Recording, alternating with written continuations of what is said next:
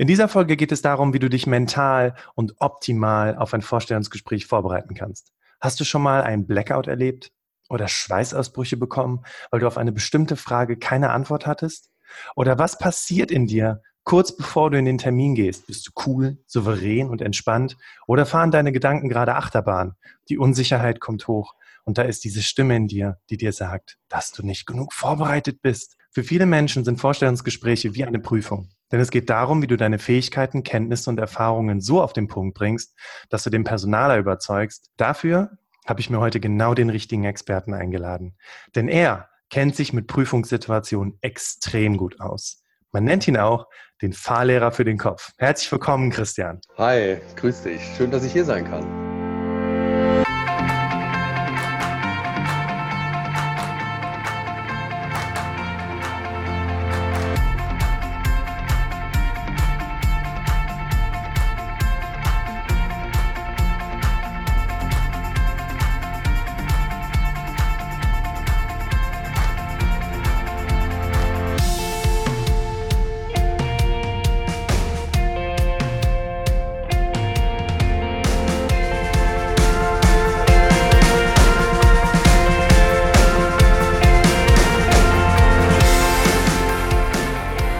Ja, schön, dass du da bist. Und ähm, ich würde sagen, damit unsere Hörer mal so ein bisschen ein, leichten, leichtes Gefühl zu Beginn bekommen, wer du bist, steigen wir doch mal mit der offiziellen Anmoderation ein.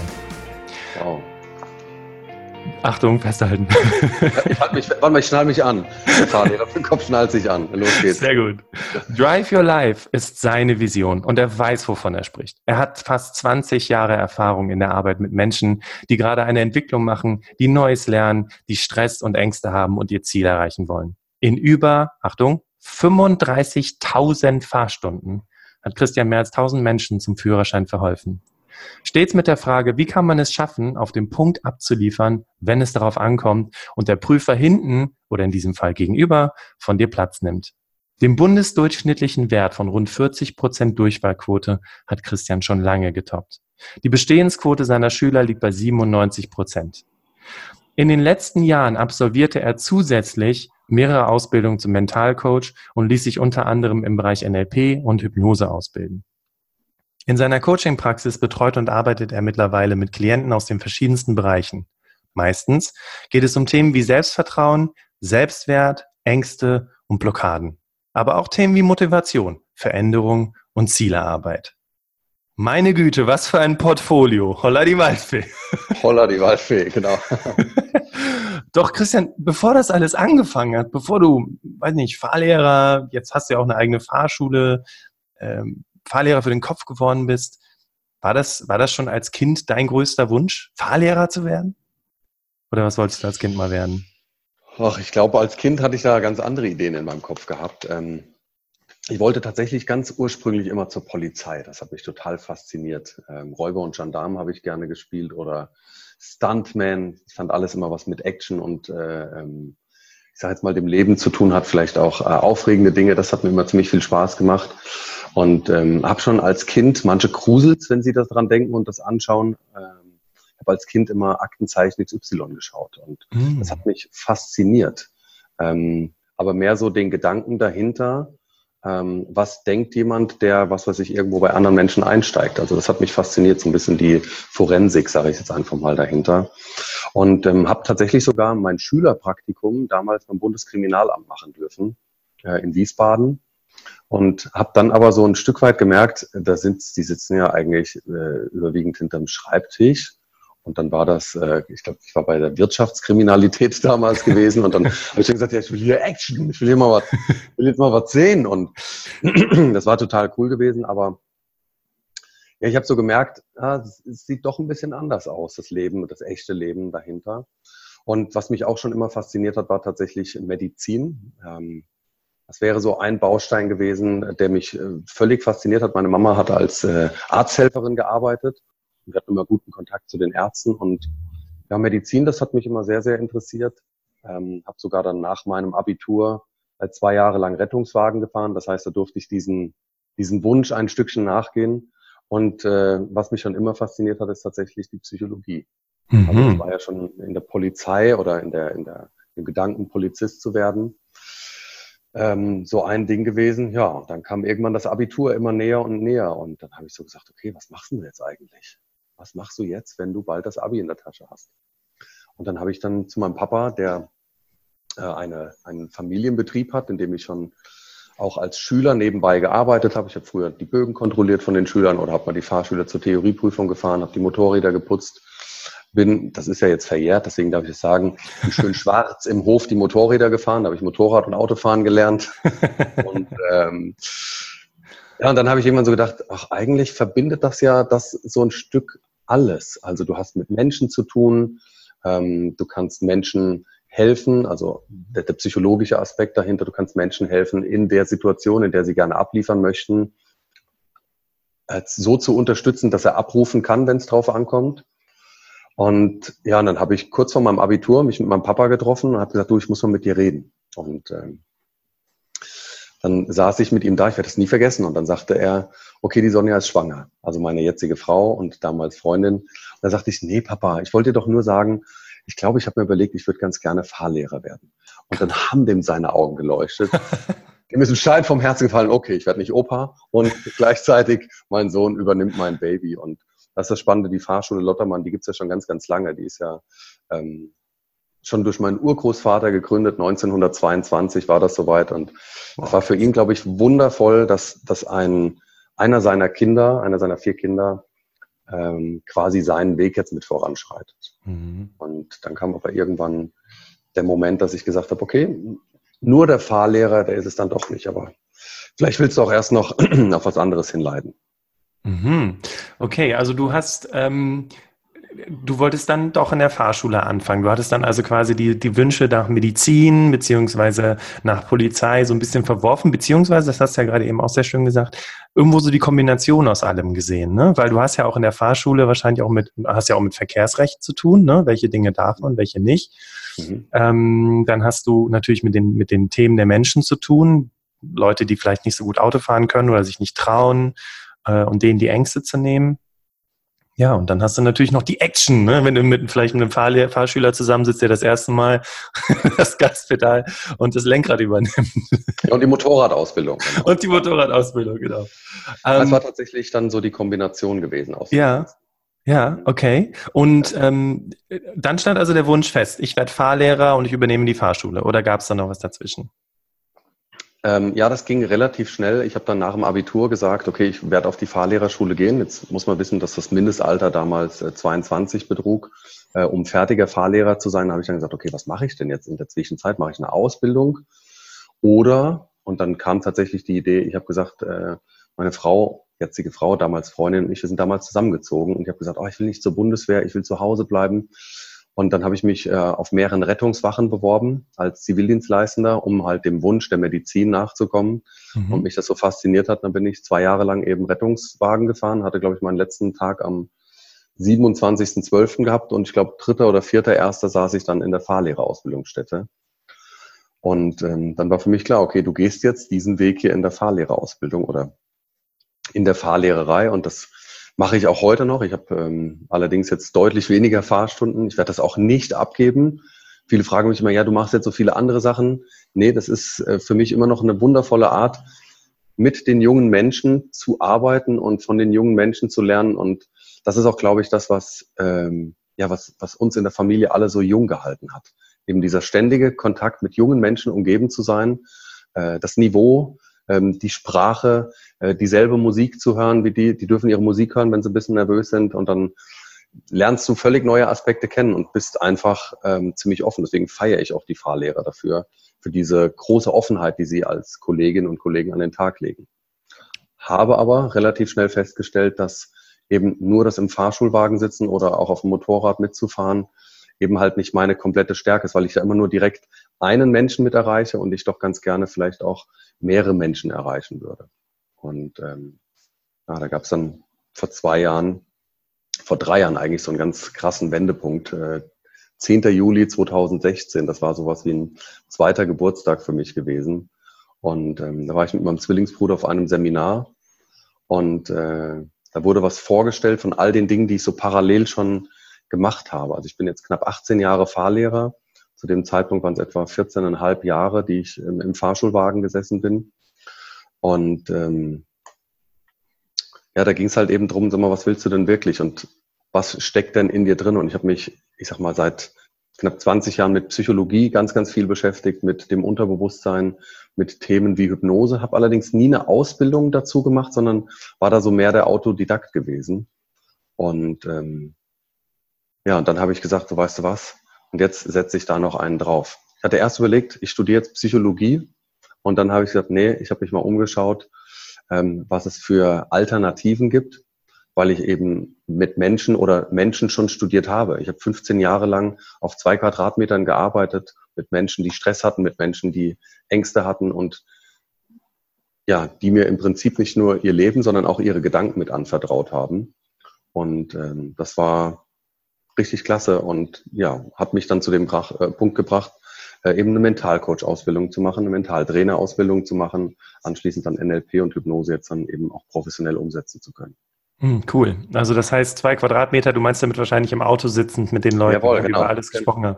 Ja, ja, krass. Also ähm, ich finde es so spannend, weil ich kenne nicht viele Fahrlehrer, die sich wirklich mit dem Thema ähm, insofern auseinandersetzen, auch wie kann ich den Leuten die Angst nehmen. Ne? Und wir haben ja eben auch so ein bisschen über deine Resultate gesprochen, dass du zum Beispiel die Durchfallquote so krass reduziert hast. Geht das auch so ein bisschen darauf zurück, dass du dich mit diesen Themen beschäftigt hattest und dadurch den Leuten die Angst nehmen konntest? Oder war das einfach so eine Gabe von dir, dass du den Leuten da... Ähm, also vielen Dank für die Frage, die finde ich echt gut. Ähm, ich will es nicht als Gabe. Ich bin ein Mensch, der sich einfach Gedanken darüber gemacht hat. Schau mal, die haben alle dieselbe Ausbildung genossen. Ja. Alle sind genau gleich ausgebildet. Ich war, habe immer versucht, zu jedem gleich nett zu sein. Egal wie alt, wie jung, Mann, Frau, hübsch, hässlich, ähm, egal mit welcher Herkunft. Ich war zu jedem gleich nett, zu jedem meiner Schüler und habe immer mein Bestes gegeben. Und trotzdem konnte der eine abrufen und der andere nicht. Und dann habe ich mich gefragt, was fehlt denn demjenigen, der eben nicht abrufen kann? Was fehlt ihm und wie kann ich ihn auch als Lehrer extrem schützen, dass er in der Situation dann selber auch ähm, ja, seine mentale Stärke letztendlich behält und behalten kann. Und äh, ich glaube, dass einer der, der, der wichtigsten Punkte tatsächlich ähm, dafür war, dass in der Situation der, der Prüfer oder ich, ich mache es mal etwas anders. Ich habe immer den festen Glauben gehabt, dass 100 Prozent möglich sind. Ich habe nie gedacht, na ja, ähm, es ist doch normal, guck mal, so und so viel Prozent der Leute fallen durch, ähm, 20, 30, 40 Prozent der Fahrschüler fallen durch, du bist doch schon ganz gut. Ich habe immer fest daran geglaubt, nee, das ist möglich. Also ich bin auch jetzt noch felsenfest davon überzeugt, es ist möglich, die Führerscheinprüfung auf 100 Prozent zu drehen. 100 Prozent sind möglich und ähm, auch ohne Druck möglich. Wahnsinn. Und ähm, ich glaube, dass das ein entscheidender Punkt ist und auch ein, ein entscheidender Moment ist, wenn du selber an deinen Schüler glaubst und der Prüfer vielleicht sogar hinten auch daran glaubt, dass der Schüler das schafft, ist die Wahrscheinlichkeit, dass er es schafft, schon noch um ein höheres Mehr da, ähm, als vielleicht jetzt in einem umgekehrten Fall. Äh, wenn du sagst, na, das ist schon die zweite Prüfung, die der macht, das packt er eh wieder nicht. Oder du vielleicht als Fahrlehrer dem Prüfer noch gesteckt hast, oh, mal gucken, zehn Minuten. Ähm, wenn du das schon glaubst und der Prüfer damit geprimed ist, dass er es jetzt selber vielleicht auch schon glaubt, dann hat das auch einen Einfluss, dass es eben sich negativ letztendlich auswirkt. Ja. Mhm. Okay, weil das im Prinzip schon die gesamte, also man könnte ja jetzt rein interpretieren, der Fahrlehrer, der Prüfer, die sitzen schon so in dem Auto mit dieser Erwartungshaltung, es sind vielleicht die Aussagen, die dann gemacht werden, ne? und der Prüfling, der weiß vielleicht ja gar nichts davon oder ist selber mega nervös, äh, was ja ganz klar ist, weil er hat jetzt das zweite oder dritte Mal seine Prüfung. Ne? Mhm. Und ich muss aber jetzt tatsächlich sagen, also ich bin äh, als Trainer bundesweit im Einsatz äh, für Fahrlehrer, habe auch schon äh, TÜV-Prüfer trainiert in Weiterbildungen. Und ähm, diese Geschichten, die man häufig hört, also ich möchte mal wirklich auch für die Kollegen sprechen. Es sind doch die meisten Kollegen und Kolleginnen, äh, die sich äh, tatsächlich, die an ihre Schüler glauben und die einen Schüler dann vorstellen zur Prüfung, wenn sie selber davon überzeugt sind, dass der Schüler das auch schaffen kann. Und auch die Prüfer, die ich kennengelernt habe, die freuen sich und feiern jeden Erfolg des Schülers mit. Und Ich habe tatsächlich in einer Fortbildung mal Prüfer gefragt, ähm, wie ist es denn, wenn Sie sehen, der Schüler da vorne irgendwie verhält sich komisch? Dann sagen die, wir fiebern mit dem Schüler mit und fühlen auch, oh je, da vorne ist die Ampel rot, sieht das, sieht das, ah, okay, er hält an. Also dann entspannen die auch mit. Das ist kein so ein, diese Geschichten, die man von früher kennt, ja, der, der hat eine Durchfallquote, die er da irgendwie mit einhalten muss. Also da möchte ich wirklich sagen, das sind ganz tolle Menschen, zumindest die, die ich kennengelernt habe. Und ähm, ja, freue ich mich auch sehr auf die Arbeit und vor allen Dingen auch gerade für das Umdenken. Gerade das Thema Prüfungsangst, du hast vorhin angesprochen, trainiere ich mittlerweile mit Kolleginnen und Kollegen hier in Deutschland und ähm, einfach da auch ein Bewusstsein dafür zu bekommen, okay, krass, meine eigenen Gedanken haben Einfluss auf das Verhalten eines Menschen neben mir. Also es ist nicht nur meine Stimme oder meine Körpersprache oder das, was ich tue, aber das fängt ja irgendwo innen drin an, bei meinen eigenen Gedanken. Und äh, dafür dieses Bewusstsein zu machen, und ich glaube, das wird auch im zweiten Teil danach hier im Podcast, glaube ich, wichtig sein für die mhm. Hörerinnen und Hörer, ähm, was da so die Gedanken, welchen Einfluss die auf das Ergebnis dann am Ende haben. Ja, absolut. Also da freue ich mich auch drauf, da im zweiten Teil drüber zu sprechen. Aber ähm, bevor wir darauf zu sprechen kommen, Christian, wie war das denn bei dir? Gab es bei dir mal so eine Situation, so eine Prüfungssituation, wo Schweißausbrüche, Angst, wo du gedacht hast, boah, scheiße, das wird nichts? Jetzt sag ja. nicht nein. äh, nein, nein, selbstverständlich. Äh, selbstverständlich gab es das auch bei mir. Und äh, es gab tatsächlich so, das Abitur habe ich mit links gemacht, äh, muss ich ganz ehrlich sagen, weil es mir egal war, welches Ergebnis rauskommt. Ich wollte das Abi nur in der Tasche haben und das wusste ich schon vorher, dass ich quasi durch bin. Ähm, ich sage nicht, was ich im Abi habe. Ähm, doch, ich sag's. Okay. Ich, ich sage aber nur die erste Zahl. Ich habe eine 3 vorm Komma stehen gehabt. Oh, krass. Okay. Ja, genau. Ich habe einfach gar nichts gemacht. Ich habe meine Frau damals kennengelernt und das war mir viel, viel wichtiger und habe gesagt, okay, heute ärgert es mich manchmal. Heute denke ich so, hm. aber in meinem Leben gibt es kein Hätte mehr. Ich will nicht zurückschauen, sondern will nach vorne schauen und ich glaube, das interessiert heute tatsächlich in der Situation niemand mehr, was du mal im Abi 2000 äh, damals so davor stehen hattest. Und äh, ja, die Prüfungen, die danach kamen, das waren dann die, die mir tatsächlich wichtiger waren. Also Führerscheinprüfung war ich jetzt nicht so nervös, aber dann in der Fahrlehrerprüfung weiß ich noch, dass ich dafür tatsächlich im Prüfungsausschuss sprechen musste, insbesondere bei der allerersten. Ähm, da habe ich so gedacht, ey, dein Opa, dein Uropa und dein Papa haben das schon gemacht und wenn du jetzt als Sohn einer Fahrschuldynastie da versagst, oh mein Gott.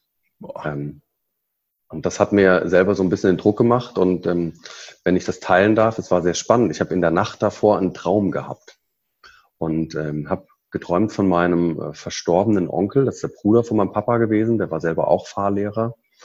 Und ich habe noch nie von dem geträumt. Und ich war ein cooler Onkel früher gewesen. Es war der erste, bei dem man mal ein Auto fahren durfte. Der hatte früher ein Autohaus gehabt. Und äh, der hat, äh, ist mir im Traum erschienen und hat gesagt, du mach dir mal keine Gedanken, ich bin dabei. Und ich so, okay, ist ein bisschen spooky vielleicht.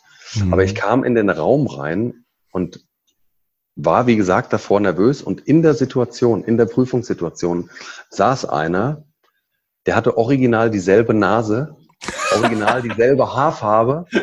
Und ich komme da rein und ich hatte das Gefühl, vielleicht war es auch nicht so, ich hatte das Gefühl, der zwinkert mir zu. Und dann wusste ich, hier kann nichts mehr schieflaufen. Hier kann Krass. nichts mehr Und ähm, ja, das fand ich schon damals ziemlich spannend, welchen Einfluss dann doch vielleicht auch Träume oder Gedanken oder das, was da so alles in uns wirkt, was das haben kann. Und ja, habe ich, glaube ich, noch nie in einem Podcast geteilt, aber äh, hat mich damals sehr bewogen, dieser Moment, dass ich so gedacht habe, ja, ist schon krass, welche, welchen Einfluss wir da oben so in uns drinne haben. Ja. ja, und du hast was ganz Spannendes gerade geteilt, nämlich auch dein, das, was dir durch den Kopf geht, ne? Im Sinne von, oh Mann, also Abi war mir relativ egal, die erste Prüfung war mir damals auch egal in der Fahrschulausbildung, aber die Fahrlehrerausbildung, holla die Waldfee, da ging es hier um was, ne? Da hast du dir selber den Druck gemacht, ne? Und ich meine, wie viele Menschen, die uns jetzt auch gerade zuhören, mhm. kennen das? Äh, du hast jetzt dein Studium geschafft, äh, Job, äh, um jetzt irgendwie Vorstellungsgespräch, äh, um als Jurist anzufangen oder Juristin oder äh, nach deinem Betriebswirtschaftsstudium, deine Eltern sagen hier, wir haben, ne, wir haben das auch geschafft und du machst dir diese riesen Gedanken und ich glaube, wie viele von uns, die uns jetzt, die jetzt hier zuhören, hätten sich diesen Traum irgendwie gewünscht, ne? dass ein Onkel oder eine entfernte Tante oder so uns da die Zuversicht äh, gibt, dass wir dann wirklich auch in die Vorstellungsgesprächssituation reingehen können. Mhm. Und vor, allen Dingen, und vor allen Dingen auch in dieser Situation, also ich sage jetzt mal, das klingt jetzt vielleicht für den einen oder anderen so ein bisschen, oh, wie süß, er hat von seinem Onkel geträumt. Ähm, wenn du nervös bist, dann klammerst du dich an sowas. Dann ist das so der Moment oder der Punkt, wo du sagst, hey, ist mir scheißegal, äh, es weiß ja niemand anderes, aber mich hat das irgendwie stark gemacht in der Situation. Und ich glaube, dass es möglich ist, sich auch bewusst solche Anker von vornherein zu schaffen und bewusst dafür zu sorgen, dass wenn ich in die Prüfungssituation hineingehe, dass ich, und ähm, dazu auch gleich mehr im zweiten Teil, ähm, dass ich wirklich vorher dafür sorgen kann, dass ich in der Situation dann auch voll da bin und abrufen kann und dass mich dann überhaupt nichts mehr schockt. Und ich glaube, da haben wir schon ein wichtiges Learning herausgefiltert. Was kannst du, gibt es vielleicht irgendwelche Anker, Momente, hm, Menschen, die dir vielleicht irgendwie die Zuversicht geben können, damit du im Vorstellungsgespräch eben auch entspannt sein kannst? Ne? Mhm, das auf jeden Fall. Um, um deinen, deinen Werdegang jetzt mal so kurz abzurunden, ähm, gibt es vielleicht so zwei, drei Dinge, die du mit uns teilen kannst, die du auf diesem Weg, wo du heute bist, gelernt hast, damit du überhaupt diesen Erfolg umsetzen kannst, den du heute umsetzt? Also ich habe tatsächlich gelernt, äh, auf mich zu hören und nicht auf das, was andere vielleicht von mir erwarten. Ähm, ich liebe meinen Papa ganz, ganz doll. Und das war immer super, mit ihm zu arbeiten. Und dann kam irgendwann so der Moment, wo ich gesagt habe, ey, hier laufen bestimmte Dinge nicht so, wie ich sie gerne machen würde oder wie ich sie gerne hätte. Und dann gab es auch tatsächlich einen Moment, wo ich so überlegt habe, okay, ich steige jetzt hier aus mache was ganz alleine oder mache meine eigene Fahrschule. Und dann habe ich mich mit ihm mal irgendwann hingesetzt und ähm, wir haben uns äh, unterhalten und ich habe auch gesagt, hey Papa, ich weiß, das ist dein Baby, mit dem bist du groß geworden und ähm, in mir schlummert aber noch was anderes. Und nur weil es immer gut für dich war, heißt das nicht, dass es auch gut für mich ist. Und diesen Moment konnte er irgendwann dann auch annehmen, dass das gar keine Entscheidung gegen ihn, sondern eine Entscheidung für mich ist. Und das war so, so wichtig. Und ähm, ich, ich weiß nicht, Bastian, wir haben uns ja kennengelernt, dürfen einem Seminar im Jahr 2016. Und auf diesem Seminar, auf dem wir uns kennengelernt haben, ich weiß noch genau, als ich direkt an diesem Tag, an diesem Montag zurückkam, hat mein Vater mir in die Augen geguckt und hat gesagt, deine Augen haben noch nie so krass geleuchtet. Und egal, was du da jetzt gemacht hast, du machst damit weiter. Das war so auch eine Entscheidung, dein Kind gehen zu lassen. Also deinem Kind auch so die Flügel zu geben und nicht mehr krampfhaft daran festzuhalten. Und dieses, dieses Loslassen ist das, was ich gelernt habe. Nicht nur von meinem Papa jetzt, sondern auch dieses Loslassen in, in vielen Momenten. Wenn du Dinge loslässt, dann kommen sie auch wieder zu dir zurück. Und deswegen bin ich auch nicht äh, der, der äh, Psychologe fürs Gehirn oder der Mentalcoach für ihren Kopf, oder sonst irgendwas. Nee, ich bin der, der Fahrlehrer für deinen Kopf. Ich zeige dir, wie du dein Lenkrad in die Hand nimmst, dann Steuer, wie du dein Unterbewusstsein programmierst, wie du Gas geben kannst, wie du dich vielleicht auch anschnallst, wie du eine Pause machst, tanken gehst, wie auch immer. Also ich bin hier verwurzelt und ähm, das ist so ein Ding, was ich gelernt habe. Hör auf das, was du möchtest, nicht das, was andere möchten. Und äh, in dem Moment, wo ich selber auch losgelassen habe, dass mein Papa mich dafür feiert, für das alles, was ich jetzt mache. In dem Moment hat er es gemacht, in dem Moment, wo ich ihm davon entbunden habe und gesagt habe, Papa, du, du musst es nicht toll finden, aber ich mache das jetzt für mich und es ist keine Entscheidung eben gegen dich. Und das war so eines der größten Learnings. Ja. Du hast gerade auch was ganz, ganz Wichtiges mit reingebracht, weil das ist tatsächlich auch etwas, was uns entweder zurückhält oder, oder auch die Kraft gibt und das ist unser Umfeld. Ähm, alle unsere Interviewgäste bekommen ja im Vorfeld einen, einen Fragebogen und da ist zum Beispiel auch äh, eine Frage mit dem Umfeld und ähm, ich durfte ganz viele Menschen erleben, die gesagt haben, boah, ja, äh, meine Mutter, mein Vater, die haben mich da bestärkt, unterstützt. Und aber auch ganz viele Menschen, die gesagt haben, nee, das, das ist unmöglich, ja, gerade mit, ähm, wenn es darum geht, eine krasse berufliche Veränderung herbeizuführen, dann bist du ja ähm, nicht nur Fahrlehrer, du bist ja Mitinhaber von dieser Fahrschule. Also das ist, mhm äh, eine ganz, ganz krasse Veränderung, die ja auch dein Vater da durchmachen musste, als du gesagt hast, hey, das ist nicht mehr so ganz das, was ich machen möchte. Da gibt es etwas, wo, wo meine Energie noch besser äh, drin ist. Und ich weiß, dass viele Menschen, die tun das ja nicht, du hast es ja auch ganz toll gesagt, die, die, die wollen noch nicht 100 Prozent geben. Du hast äh, ne, Handbremse lösen, nicht mhm. weil sie faul sind oder ängstlich sind, sondern einfach, weil sie in der Familie niemanden vor den Kopf stoßen möchten. Mhm. Weil das bedeutet ja auch irgendwo so ein bisschen, ja, dieses Abwenden von dem, was die Menschen, die dir wichtig sind, von dir gewohnt sind. Mhm. Und das, ähm, krass, ich habe dich gerade gefragt, was war so eine der wichtigsten Learnings und du bringst die Geschichte mit deinem Vater. Also Christian, Dankeschön, dass du uns da damit hingenommen hast. Ähm, weil ich glaube, viele, die uns zuhören, die können das sehr, sehr gut nachempfinden, dass sie vielleicht auch heute noch nicht da sind, wo sie sein wollen, weil sie vielleicht die Frau, die Kinder oder die eigenen Eltern einfach nicht vor den Kopf stoßen wollen. Ja, ich kann mir vorstellen, insbesondere auch in Familienunternehmen. Und da wird mit Sicherheit ja auch der ein oder andere Hörer sein, der einfach sagt, der Papa hat die Schreinerei, ich habe es einfach nur gemacht, weil es der Opa schon gemacht hat und bin da jetzt irgendwie so mit reingerutscht und komme da vielleicht auch nicht mehr mit raus.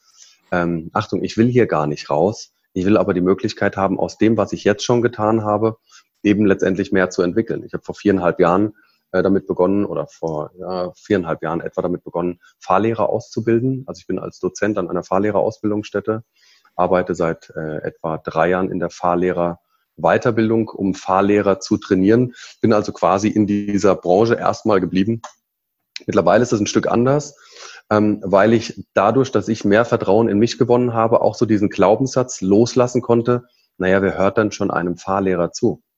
Also ein Fahrlehrer, das ist derjenige, der dem das Autofahren beibringt, aber kann der mir wirklich was auch über das Leben erzählen?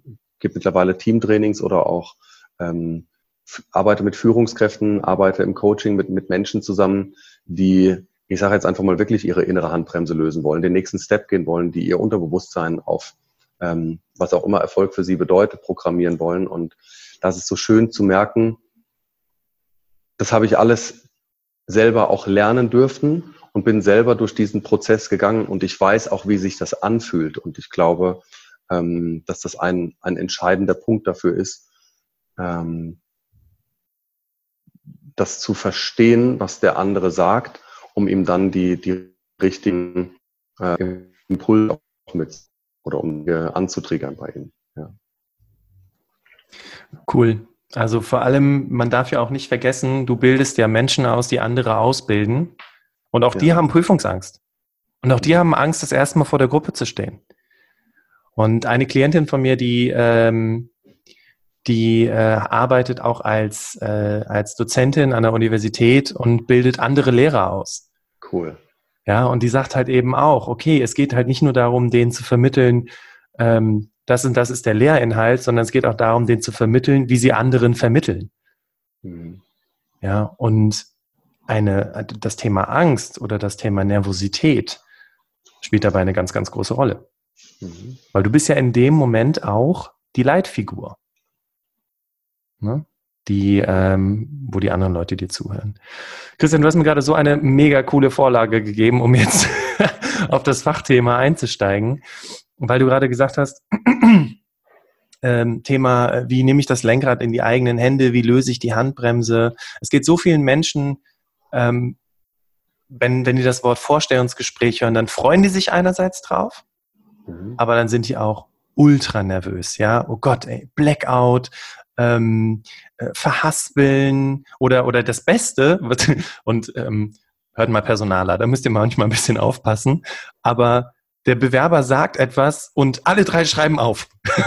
der Bewerber denkt sich, oh mein Gott, was habe ich jetzt gesagt, dass sich das alle aufgeschrieben haben? Mhm. Ähm, und für viele Menschen geht es halt wirklich los mit dieser Achterbahn im Kopf. Ne? Oh mein Gott, was ist, wenn ich das nicht schaffe? Wie sage ich es meinen Freunden? Etc. etc. Und da jetzt erstmal die Frage an dich als Experten vor dem Interview, ne? weil vor dem Interview ist nach dem Interview. Hm. Ähm, was kann ich denn konkret machen? Hast du, kann, kannst du uns da mal kurz mitnehmen in eine, in eine Möglichkeit dessen, was ich tun kann, um vor dem Interview mich in irgendeiner Form vorzubereiten? Also da habe ich ganz, ganz viele Ideen natürlich mitgebracht. Ähm, und mhm. deswegen, liebe Hörerinnen, liebe Hörer, holt euch jetzt euren Zettel und euren Stift raus. ähm, und versucht euch das eine oder andere mitzuschreiben oder hört die Podcast-Folge einfach äh, drei oder viermal hintereinander an. Die erste Frage, die wir uns vielleicht stellen sollten, ist, ähm, wo kommt das denn eigentlich her? Vor allen Dingen auch, warum schafft das der eine abzuliefern und der andere nicht in den verschiedenen Situationen? Und im Englischen, äh, im Deutschen ist es die mentale Stärke, im Englischen ist es die Mental Toughness. Und es gibt insgesamt äh, viermal den Buchstaben C oder auch die Four Cs, die dafür stehen, für das, was ähm, mentale Stärke letztendlich ausmacht. Das erste C steht für Control, also für die Kontrolle unserer Gedanken. Und da werde ich auch nachher direkt darauf eingehen. Was kann ich konkret dafür tun, dass ich zumindest einen Teil meiner Gedanken kontrollieren kann?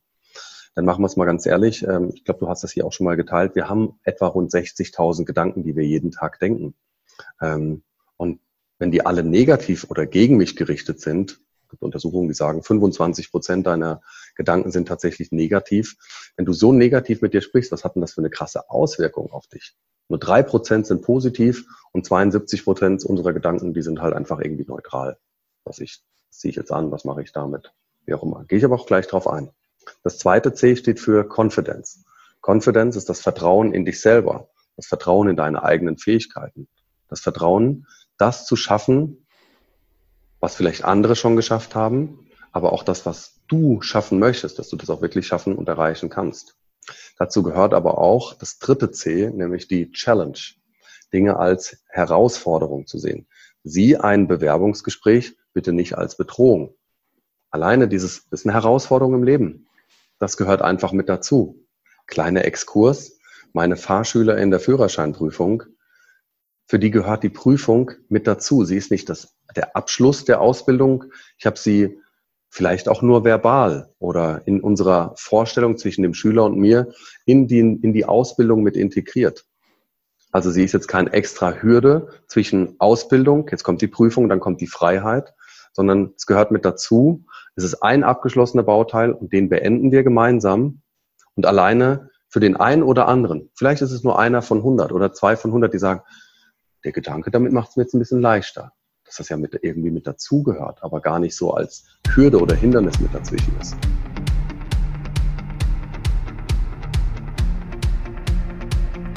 Bist du zufrieden mit dem, was du jeden Tag tust? Was ändert sich für dich, wenn du entdeckst, was in dir steckt? Du bist eingeladen, mit mir deine Talente zu entdecken. Genau dafür habe ich den Berufsoptimierer-Workshop entwickelt. Hier finden wir gemeinsam deine Stärken, was dich antreibt und was deine Werte und Ziele sind, sodass du am Ende mit dem erfolgreich bist, was dir am meisten Spaß macht.